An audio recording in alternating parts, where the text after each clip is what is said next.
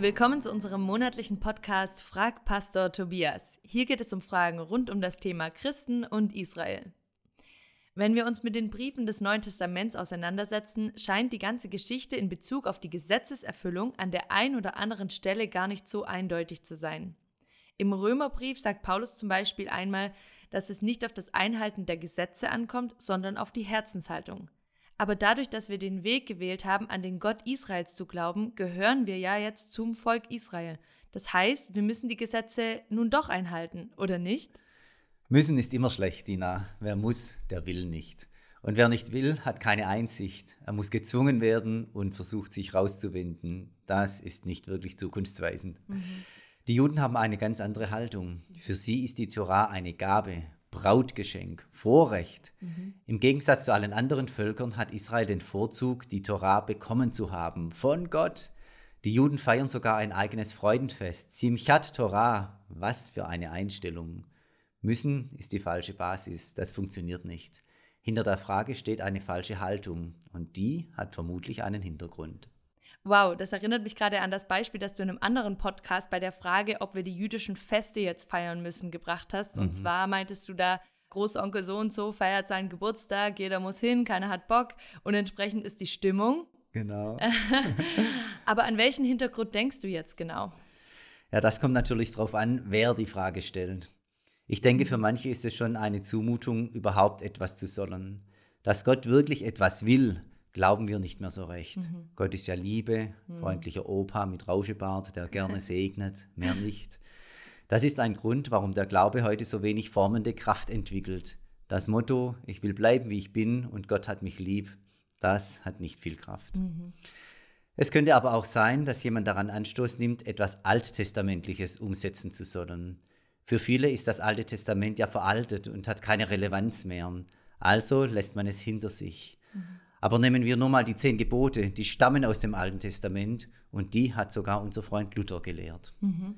Richtig. Als drittes, diejenigen, die eher theologisch unterwegs sind, werden vielleicht sagen, das Gesetz hatte seine Bedeutung, okay, aber seit Jesus gilt es für uns nicht mehr. Schon Paulus hat ja gesagt, dass Christus das Ende des Gesetzes ist, was allerdings nicht zutrifft. Hm. Das letzte Argument in deiner Aufzählung gerade, also dass Jesus das Ende des Gesetzes ist, ist aber eine Überzeugung, die weit verbreitet ist in der Christenheit, oder nicht? Natürlich, das stimmt, aber das macht die Sache nicht besser. Hm. In Römer 10, Vers 4 wird keine Aussage über Christus gemacht, also Christus ist, Punkt, Punkt, Punkt, mhm. sondern über das Gesetz. Es ist dort nicht so, dass Jesus kommt und das Gesetz abschafft, sondern dass das Gesetz durch Christus eine Veränderung durchläuft. Ja. Es führt nun zusammen mit Jesus zur Gerechtigkeit und erreicht so endlich sein Ziel. Das aber funktioniert nur im Glauben an Jesus. Mhm. Man müsste also so übersetzen, das Ziel des Gesetzes ist Christus zur Gerechtigkeit für alle, die glauben. Das ist im Übrigen dieselbe Aussage wie in Galater 3, wo Paulus sagt, dass die Torah ein Pädagoge ist, so steht es im Griechischen, und zu Jesus hinführt. Von Abschaffen ist keine Rede. Das wäre auch seltsam, denn für Paulus ist das Gesetz heilig, gerecht und gut, so sagt er es in Römer 7. Mhm. Wenn man das abschafft, bleibt nur Unheiliges, Ungerechtes und Ungutes übrig. Das wird Paulus kaum gewollt haben. Hm. Und Jesus selbst hat ja in Matthäus 5 gesagt, dass er nicht gekommen ist, die Tora aufzulösen, sondern um sie zu erfüllen. Genau. Wenn er sie nicht aufgelöst hat, dann gibt es sie ja tatsächlich noch. Und Jesu kommen bedeutet dann auch nicht ihr Ende. Mhm. Das heißt, dann müssen wir, also ich meine, natürlich dürfen wir die Tora doch noch einhalten. Ja, aber man muss ein wenig unterscheiden. Die Gesetze des Mosebundes kann man in verschiedene Kategorien einteilen und das muss man verstehen. Mhm, ja. Es gibt moralische Gebote, es gibt Reinheitsgebote und es gibt juristische Gebote. In der Torah sind alle drei Kategorien drin, mhm. weil Israel als Volk alle drei braucht. Ja. Ethik, Moral braucht man im Alltag, kultische Reinheit braucht man im Tempel und Rechtsprechung braucht man vor Gericht. Da wir Christen durch den Glauben keine Juden geworden sind und im Übrigen auch nicht hm. werden sollen, gilt für uns nur die erste Kategorie, die Ethik, die Moral. Die beiden anderen sind speziell für Israel da. Okay, das ist ja auch nachvollziehbar. Vor allem einen Tempel gibt es ja heute sowieso nicht mehr. Ne? Und es ist ja auch klar, dass man sich moralisch an Gottes Tora ausrichten soll. Sie ist ja auch die Weisung, sie gibt dem Leben Orientierung und hilft uns, Gottes Charakter kennenzulernen. Jetzt hast du nur die Speisegebote noch gar nicht erwähnt. Also Schweinefleisch oder Meeresfrüchte soll man ja nicht mehr essen, ne? Also was hat jetzt Gott eigentlich gegen Krabben und Schrimps? Ja, tolle Frage. Die Speisegebote, die gehören auch in den Bereich der Reinheit mit rein, mhm. aber sind da doch nochmal eine extra Kategorie, auch ein bisschen komplizierter. Da machen wir am besten mal einen extra Podcast draus. machen wir sehr gerne. Also prinzipiell gelten vor allem die moralischen Gebote für uns, oder? Zum Beispiel, liebe deinen Nächsten wie dich selbst. Das steht ja auch schon im dritten Buch Mose drin. Ja. Da finde ich es an dieser Stelle allerdings trotzdem überraschend, dass Paulus sagt, dass wir dem Gesetz gestorben sind. Um Jesus anzugehören, sagt ah. er. Das Gesetz hat keine erlösende Kraft, das ist der Punkt. Jesus schon. Es kann zwar mhm. Sünde benennen und anklagen, aber es kann aus den Verstrickungen in Sünde und Tod nicht befreien. Durch Jesus sind wir dieser Negativspirale, in der das Gesetz eine negative Rolle spielt, gestorben. Mhm. Das Gesetz selbst aber ist gut. Das sagt Paulus in Römer 7 im selben Atemzug. Mhm. Also die Propheten, wie zum Beispiel Hesekiel, sprechen davon, dass Gott Israel eines Tages neue Herzen geben wird. Die Torah wird dann in ihre Herzen hineingeschrieben werden. Damit werden die steinernen Herzen durch Herzen aus Fleisch ersetzt. Was bedeutet das denn genau? Ja, die Geschichte Israels zeigt, dass Israel die Torah oft missachtet hat. Nach dem Neuen Testament gilt für die Juden dasselbe wie für die Nichtjuden. Alle Menschen haben Sünde, eine negative Kraft, so möchte ich es mal übersetzen, mhm. im Herzen. Diese Kraft, sagen die Propheten, nimmt Gott eines Tages raus. Dann werden die Herzen neu. Das Neue Testament sagt nun, dass dies durch Jesus bzw. durch den Heiligen Geist geschieht.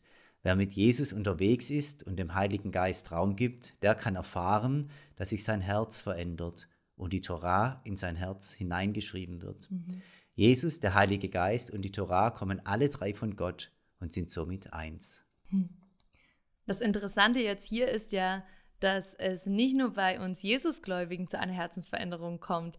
Auch die Herzenshaltung der Juden veränderte sich nach der Tempelzerstörung. Das hatte aber einen anderen Auslöser, ne? Weil die meisten von ihnen, die Schriftgelehrten und Pharisäer, hatten den Heiligen Geist ja gar nicht empfangen.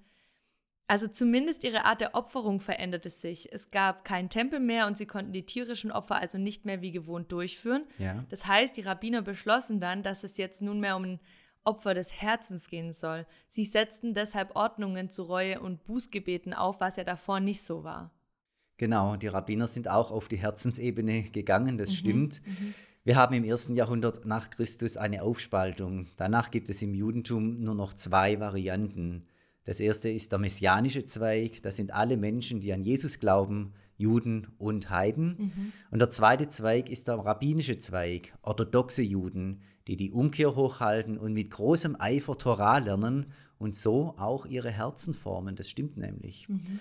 Beide vertrauen Gott und beide wollen den Willen Gottes tun. Und der findet sich in der Torah. Jesus legt die Torah messianisch aus und Paulus übersetzt sie in neue Kontexte der Heiden hinein. Mhm. Die ethisch-moralische Substanz aber ist immer die Torah. Sie ist durchweg die Grundlage, auch bei Jesus und bei Paulus. Wow, ich finde das so inspirierend, darüber nachzudenken. Vielen Dank, Tobias, für deine Zeit und deine Ausführungen zu diesem Thema. Das heißt, es bedeutet jetzt für mich als sogenannten Heidenchrist im Prinzip, dass ich auf der gleichen Basis wie die Juden meinen Glauben an den Gott Israels leben darf. Mhm. Die Juden kennen ja bis zu ihrer Bar Mitzwa im Teenageralter die fünf Bücher Mose, also die Torah, quasi ja auswendig. Wenn sie jetzt zum Glauben an Jesus kommen würden und ihn als ihren Messias annehmen würden, haben sie mir ja einen Riesenvorteil, weil sie Jesu Lehre viel besser verstehen können. Ja. Das inspiriert mich wirklich total, diesen ersten Teil der Bibel ebenfalls so gut zu studieren, damit auch ich Jesu Lehre besser verstehen kann. Vielen Dank euch fürs Zuhören. Vielleicht inspiriert euch das ja ebenso wie mich. Lasst es uns gerne wissen, indem ihr uns eine E-Mail schreibt an podcast.csi-aktuell.de. Wenn ihr dazu oder zu anderen Dingen noch Fragen habt, schickt sie uns ebenfalls. Vielleicht können wir sie ja im nächsten Podcast mal beantworten. Seid gesegnet und bis bald.